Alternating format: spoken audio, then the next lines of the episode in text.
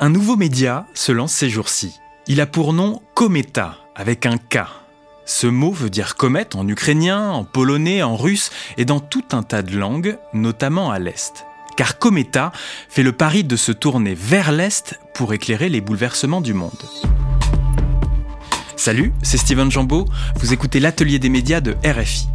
Pendant une vingtaine de minutes à la radio, plus encore si vous faites le choix de nous écouter en podcast, je vous propose de découvrir ce nouveau MOOC, ce format hybride entre un magazine et un livre, nommé Cometa. Bonjour Léna Moget. Bonjour. Vous êtes la rédactrice en chef et l'une des cofondatrices de Cometa. À l'Est du Nouveau, peut-on lire accolé au titre du premier numéro papier de Cometa, qu'est-ce que l'Est pour Cometa? C'est une très bonne question. En fait, pour nous, l'Est, c'est plutôt une zone de curiosité qu'une zone euh, géographique. Cometa, c'est une revue qui est née en fait d'une urgence historique, c'est-à-dire de l'invasion de l'Ukraine par la Russie. Et en fait, à ce moment-là, donc on est journaliste, et on s'est aperçu qu'on se moquait souvent de certains Américains qui savent pas placer euh, Paris ou Bruxelles sur une carte d'Europe. Et tout d'un coup, on a découvert qu'il y avait des villes ukrainiennes qu'on savait pas placer sur une carte d'Europe. Et donc, on s'est dit, est-ce que se tourner vers ce côté du monde, donc au fond, l'Est, est-ce que ça commence pas déjà à l'Est de Paris ou à l'Est de la France? Est-ce que se tourner vers ce côté du monde, c'est pas comprendre le monde qui est en train de se fabriquer? Et donc, l'Est, on pourrait dire que c'est, euh, si on le prenait comme une zone euh, géographique, on pourrait dire que c'est l'ex-espace soviétique, mais pour nous, en fait, c'est plus large que ça. Ça va, disons, de Venise à Vladivostok. Mais mettre l'Est au centre de la carte, c'est comprendre aussi qu'il y a une sorte de tectonique qui est en train de se jouer. Et donc, c'est comprendre les relations entre la Chine et la Russie, entre la Russie et l'Iran, euh, la Turquie qui regarde la Russie. Donc voilà, c'est plutôt se tourner vers ce côté du monde. Vous l'avez mentionné, le début de l'invasion russe de l'Ukraine, euh, donc cette guerre qui en fait a commencé il y a plus de dix ans maintenant, euh, c'est un élément déclencheur pour vous. C'est vraiment le, truc qui vous a fait vous dire qu'il fallait lancer une revue? En fait, je pense que comme plein de gens, on a été d'abord dans un état de sidération, c'est-à-dire qu'on a vu les chars euh, arriver en Ukraine, on s'est dit ça va durer quelques jours, quelques semaines. Et puis en fait, la guerre a duré, la guerre s'est installée. On a vu à la fois euh, une guerre de tranchées comme Verdun et une guerre hyper technologique euh, euh, avec des drones. Et on se dit qu'en fait, cette guerre s'inscrit dans une continuité. Il y a eu la Géorgie en août 2008, il y a eu l'annexion de la Crimée. Et peut-être que si on n'a pas vu, c'est qu'on n'a pas compris quelque chose. Et cette volonté de se tourner vers l'Est, c'est-à-dire qu'au fond, nous, on a grandi peut-être avec euh, une domination plus américaine, c'est-à-dire un, impérialisme en fait américain, et qui avait de l'autre côté du monde cet impérialisme russe. Et on s'est dit, bah, une revue, c'est quelque chose qui garde la mémoire d'une époque, et comment aujourd'hui on essaye au long cours de comprendre euh, cette époque-là? Car ce premier numéro de Cometa a pour thème l'impérialisme, et par impérialisme, vous pensez et vous mettez notamment en avant l'impérialisme russe, qui, peut-être pour une des premières fois dans l'histoire, est un impérialisme de blanc à blanc, d'une certaine façon. Oui, alors dans Cometa, il y a des récits littéraires, des photos et des idées. Et cette notion d'impérialisme de blanc à blanc, on en parle dans un grand entretien avec Achille Membe, historien, philosophe camerounais, penseur de la décolonisation. Et en fait, quand on va voir Achille Membe et qu'on lui pose la question, vous, vu d'Afrique du Sud, qu'est-ce que vous pensez de l'impérialisme russe? Et il me dit, mais vous, on a l'impression que vous le découvrez aujourd'hui, vous qui avez été une puissance coloniale et donc une puissance impériale. Il dit, vous avez toujours tendance à penser qu'en Europe, vous vivez quelque chose d'unique. Et en fait, avec ce choc de la guerre en Ukraine, on s'est dit, mais comment on essaye de comprendre par des voix de l'intérieur, par des auteurs ukrainiens, bélarusses, des pays en ce temps, cet impérialisme vécu depuis des années avec des, je pense par exemple à un sujet photo euh, sur la Moldavie. Et en fait, il y a une photographe qui, pendant 15 euh, ans, euh, s'est rendue en Moldavie et raconte la Moldavie de l'intérieur. Et en fait, elle rappelle aujourd'hui ses amis moldaves, et ses amis moldaves lui disent, mais nous, au fond, on a très peur aujourd'hui, parce qu'on a un peu peur d'être les prochains sur la liste, d'être les prochains euh, envahis par la Russie.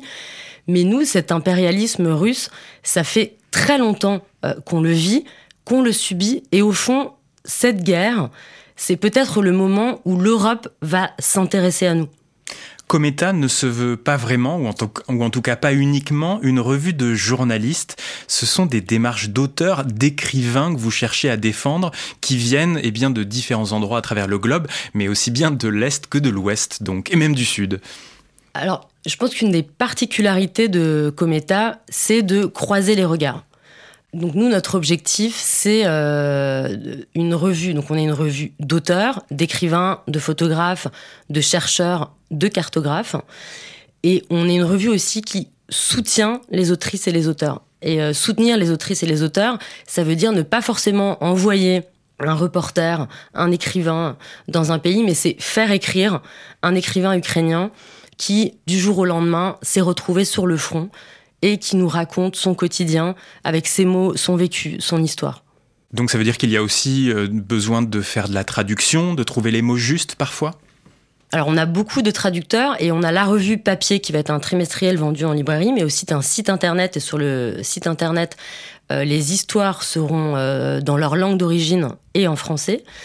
Et on développe aussi dans cette idée de croiser les regards des échanges épistolaires, genre en fait qui permet de rentrer dans l'intime, mais aussi dans la géopolitique. Et ces échanges épistolaires se font entre autrices, auteurs de l'Est et de l'Ouest, mais aussi entre l'Est et l'Est. Par exemple, là, on développe un échange épistolaire entre un auteur russe et une autrice iranienne qui racontent chacun de leurs mois, disons, intérieurs, ce que c'est l'exil, mais aussi comment eux ont dû fuir des pays autoritaires et donc ils échangent sur cette notion d'autoritarisme, sur cette notion d'exil. Et en fait, en croisant les regards, on plonge vraiment dans cette euh, géopolitique de l'intime. Pour essayer de croiser les regards, vous êtes allé chercher eh bien, des gens qui sont un peu des pour certains, ou en tout cas qui ont une notoriété récente, et d'autres qui sont beaucoup plus installés. Par exemple, Emmanuel Carrère, qui est parti est-ce pour vous, véritablement, en Géorgie, sur les traces de ses origines et des origines de sa mère? Oui, alors Emmanuel Carr, il est parti, c'est un, reportage euh, exclusif euh, pour euh, Cometa. donc c'est 40 pages dans le premier numéro. Et Emmanuel Carrère, vous l'avez peut-être lu ou aimé pour deux livres majeurs, qui sont un roman russe et Limonov, où au fond il est parti sur les traces russe de sa famille, puisqu'une partie de sa famille est russe, mais il a aussi une autre partie de sa famille euh, qui est euh, géorgienne, dont sa cousine, Salomé Zourabichvili, qui, est la présidente de la Géorgie. aujourd'hui la présidente de la Géorgie. Et c'est vraiment au cours d'une discussion où, euh, en fait, j'ai proposé à Emmanuel Carrère d'aller raconter, donc évidemment sa cousine présidente, mais aussi ce pays qui a été envahi. On l'a peut-être oublié aujourd'hui, mais en août 2008, les chars russes sont arrivés à 34 km de Tbilissi, la capitale géorgienne, et ensuite ils ont occupé des régions qu'ils occupent encore aujourd'hui, hein, l'Ossétie du Sud. Et donc Emmanuel Carrère, à travers sa famille, raconte aussi ce pays partagé entre l'Est et l'Ouest, et ce pays sous la menace perpétuelle, au fond, du grand euh, voisin russe. Voilà, c'est un récit qu'il fait à la première personne et il raconte ce petit pays du Caucase qui tente de s'affranchir de la Russie. Il y a toujours cette ombre russe qui plane dessus et qui en même temps a le regard tourné vers l'Europe, qui se tient aussi, le peuple géorgien, aux côtés eh bien, euh, du peuple ukrainien. Parmi les autres euh, récits, les autres textes que l'on peut lire dans cette revue Cometa, apparaître le 11 octobre, il y a un texte de Yegor Gran qui plonge au cœur d'un un réseau social, euh, V-Contact, un réseau social russe, et notamment de ces mères et épouses orthodoxes qui prient pour leurs soldats envoyés sur le front. Alors Igor Gran, ce qui est intéressant, déjà c'est son histoire personnelle. Lui, il est euh, d'origine russe, d'une famille de dissidents. Il s'installe en France à l'âge de 10 ans. Et au fond, quand euh, Poutine envahit l'Ukraine, dès le départ, il fait un premier livre qui s'appelle euh, Z comme zombie, que j'avais trouvé fascinant parce qu'en fait, il, arrivait à distance à raconter la Russie dans laquelle il pouvait pas retourner. Et là, c'est en fait c'est la même chose. Le patriarche orthodoxe est très proche de Vladimir Poutine et donc il tombe sur ce réseau social. Et je vais pas vous, vous raconter toute l'histoire, mais il y a une phrase qui m'a marqué, qui au fond, quelle prière fonctionne le mieux? Est-ce la prière de la mère ou la prière de l'épouse? Pour soutenir un soldat russe envoyé aujourd'hui au combat. Il raconte notamment qu'il y a euh, des hommes d'église russes eh bien, qui incitent certains soldats euh, à combattre avec violence et même commettre parfois des atrocités sur le front. En fait, aujourd'hui, on a très peu de récits de la Russie de l'intérieur. Et donc, à travers ce réseau social, il découvre à quel point la propagande en Russie est forte, et notamment la propagande de l'Église. Et donc en fait, à distance, en allant sur ce réseau social, il arrive à nous montrer cette Russie-là euh, qu'on connaît mal. On a du mal à comprendre aujourd'hui pourquoi il y a un, un, soutien pour euh, Vladimir Poutine. Est-ce qu'il y a un réel soutien pour Vladimir Poutine? Ou est-ce qu'au contraire, c'est parce que cette propagande est tellement forte que les gens sont absolument aveuglés par ce qui se passe aujourd'hui sur le front ukrainien et ce qui est passionnant, c'est qu'à travers des milliers d'heures passées sur un réseau social, Yegor Gran arrive à nous plonger, à nous mettre dans la tête de ces femmes-là. Cometa, c'est également une revue qui donne une large place à la photographie et une série de photos, moi, m'a marqué dans ce numéro de Cometa. C'est celle qui montre la propagande sur les affiches dans les rues, justement, des villes russes et, qui nous montre à quel point, eh bien, elle est omniprésente dans l'espace urbain. Alors ce photographe, il s'appelle Alexander Gronsky.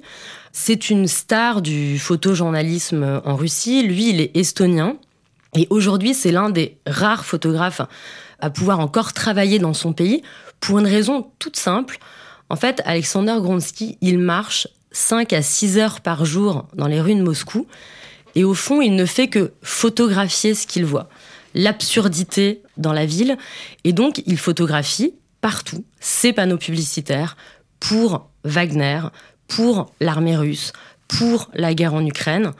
Donc ces photos sont des photos qui dénoncent un crime, mais lui n'y met absolument aucune légende. Donc il ne prononce pas lui-même le mot guerre, donc il n'est hmm. pas inquiété, il peut continuer à travailler. Et il a cette phrase que je trouve extrêmement forte, il dit en fait le principe même d'un régime autoritaire, c'est d'effacer la trace, d'effacer l'épreuve. Et au fond, moi, ce que je veux faire, c'est garder les traces de cette époque-là pour les générations futures. Il raconte le réel en images avec son appareil photo. J'aimerais qu'on revienne un petit peu sur la genèse de Cometa. Vous êtes-vous dit à un moment que les médias européens, principalement, prenons, parlaient peu de ce qui se passe à l'Est. Est-ce pour ça que vous vous êtes dit qu'il était nécessaire de sanctuariser un espace fini, sous la forme d'un trimestriel comme le vôtre et d'un site internet, mais sous une, une, identité de marque, des contenus pouvant rassembler eh bien, ces différents récits? Euh, Est-ce parce que vous manquiez de place, peut-être, en tant que journaliste passionné par cette région du monde, pour euh, publier vos écrits, qu'ils soient journalistiques ou autre type de récits? En fait, on a créé Cometa pour garder la mémoire de cette époque. Le principe d'une revue, c'est que c'est un peu comme un livre. C'est quelque chose qui reste en librairie. Et qu'on a envie de mettre en place dans sa bibliothèque aussi. Voilà, c'est un objet qu'on a envie de garder et qui permet d'enregistrer cette mémoire par la photo, par les récits littéraires. Par... Donc, je dirais pas que on manquait d'informations parce que je pense au contraire que la guerre en Ukraine est très très bien couverte aujourd'hui euh, par tous les médias mais c'était plutôt un, désir, une volonté de prendre du recul. Comme État, on se tourne vers l'Est. Mais en fait, on ne se concentre pas non plus sur la guerre en Ukraine. C'est au contraire plutôt une envie d'aller voir dans l'histoire, dans la littérature, dans la musique, dans la culture, comment cette guerre s'inscrit dans une partie du monde et, ce qui s'y joue aujourd'hui et ce que ça nous raconte du monde de demain.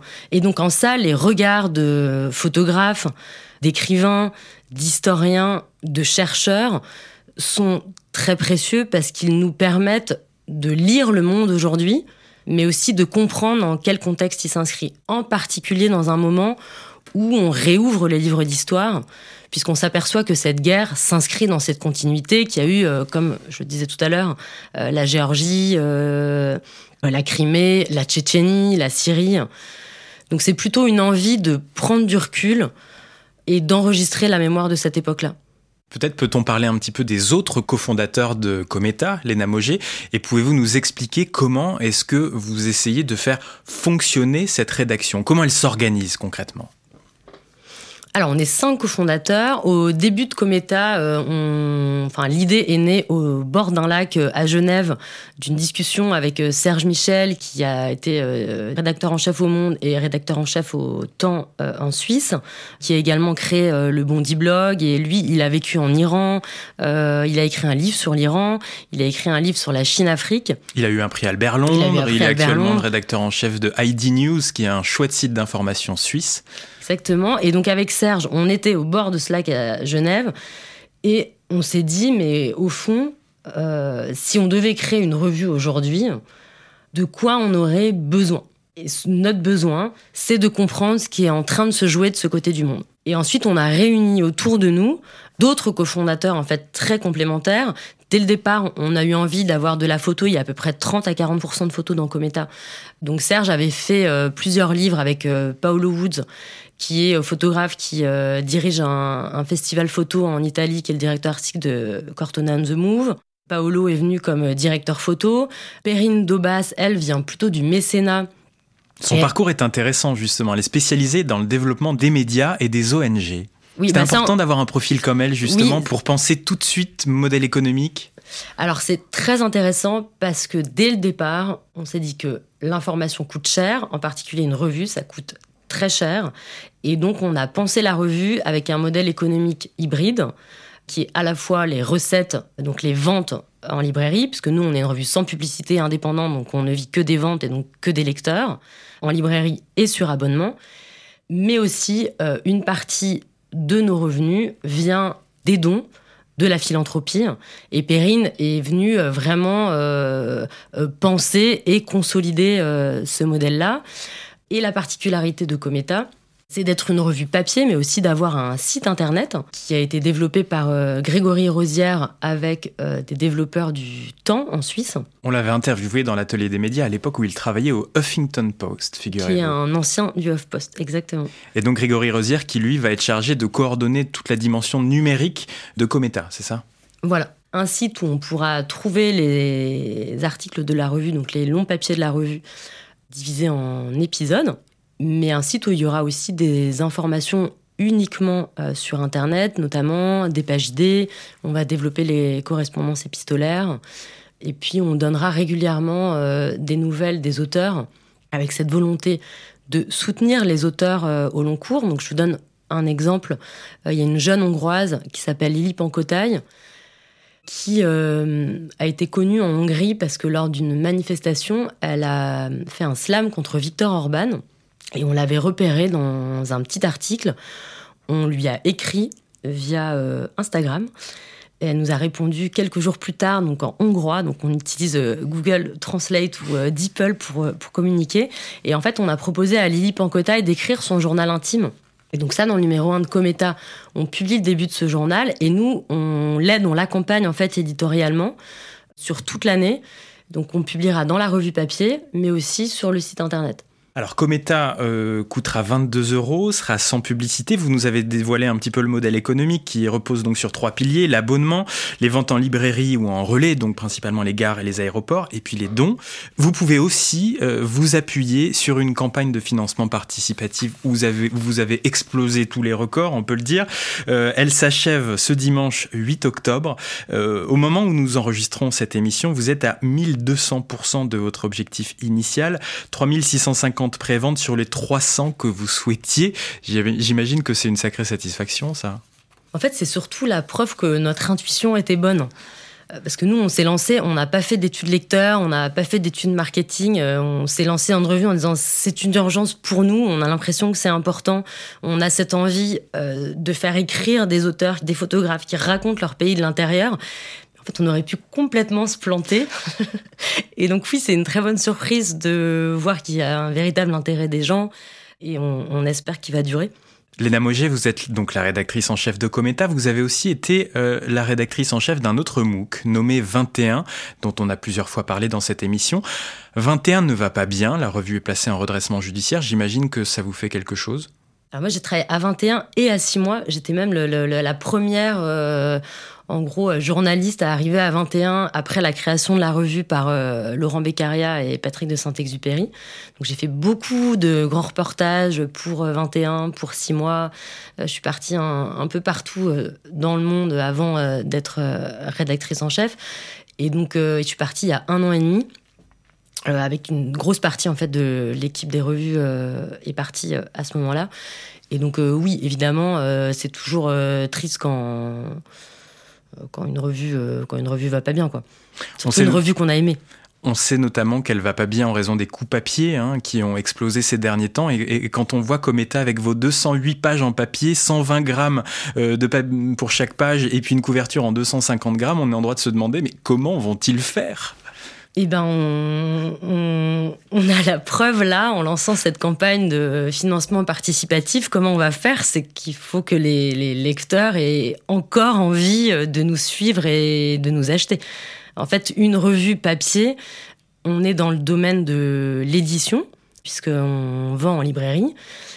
Et aujourd'hui, le nombre de lecteurs en librairie, et notamment, euh, on l'a vu pendant le Covid, est très important avec un très fort intérêt pour les sujets du réel, pour la non-fiction, euh, pour la compréhension euh, du monde. Donc oui, euh, c'est une information chère, c'est une information précieuse, mais c'est une information pour laquelle il existe un marché des lecteurs. Sur quelles expériences acquises à 21, quelles recettes voulez-vous vous appuyer? Vous appuyez-vous pour le lancement de Cometa? Les choses que vous avez retenues et les erreurs peut-être qui ont pu être faites à une époque et que vous, ne voulez pas reproduire avec Cometa Alors ce que j'ai appris à 21, c'est qu'en fait j'ai appris petit à petit toute la chaîne de fabrication d'une revue qui va euh, du reporter euh, sur le terrain et des angoisses euh, du reporter sur le terrain. On se dit j'ai pas assez préparé mon sujet.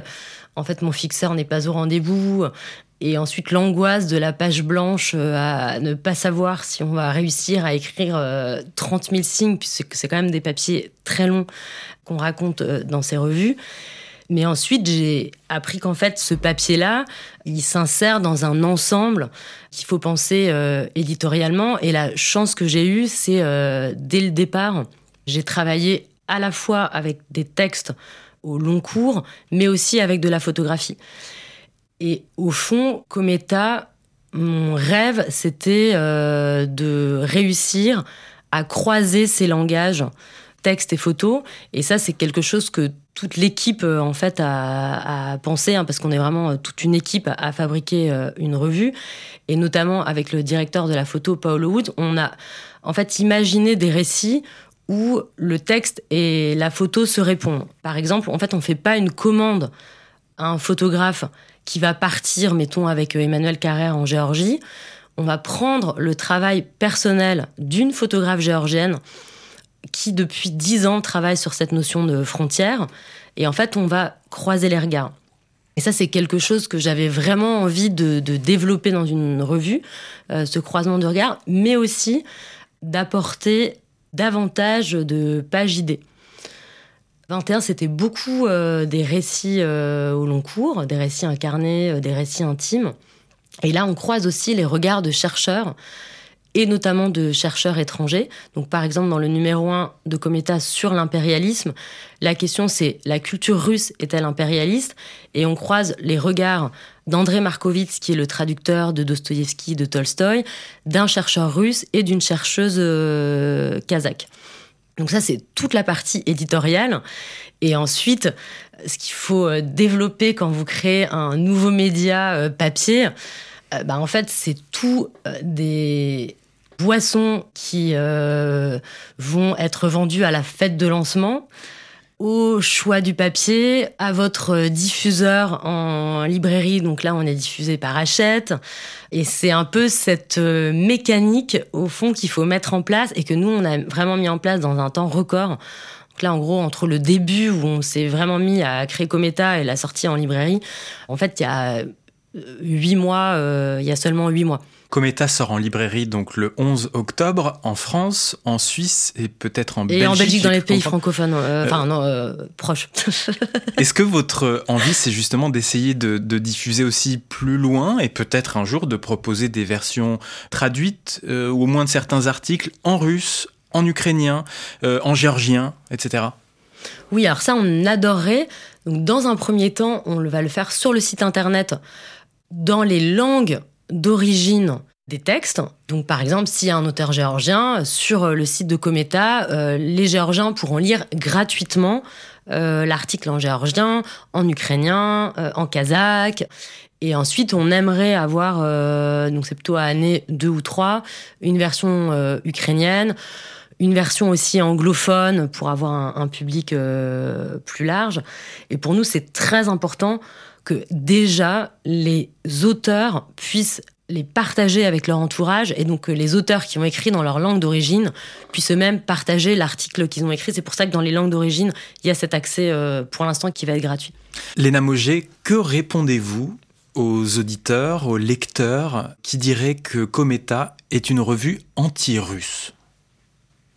Alors, un des vrais enjeux, en fait, quand on a lancé Cometa, c'est euh, la difficulté de faire écrire des auteurs ukrainiens et des auteurs euh, russes dans la même revue.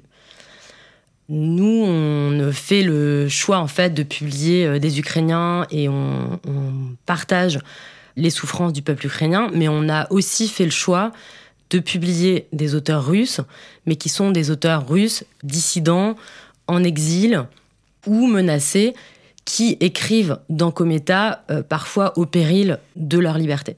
Et d'ailleurs, donc Cometa, c'est aussi une revue qui soutient des auteurs au long cours.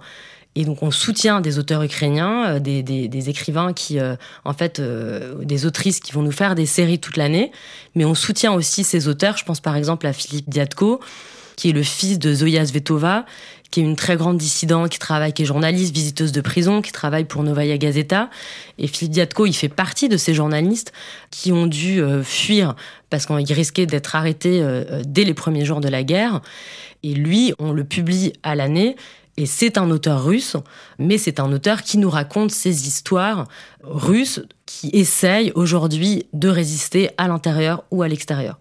Ça montre aussi l'engagement de Cometa pour la liberté de la presse et de l'information. Merci Léna Moget. Merci à vous. Merci d'être venu dans l'atelier des médias de RFI. Longue et belle vie à Cometa. Plus d'infos sur cometarevue.com. Cometa avec un K donc. RFI. C'est la fin de l'atelier des médias qui était réalisé comme chaque semaine par Simon de Creuse.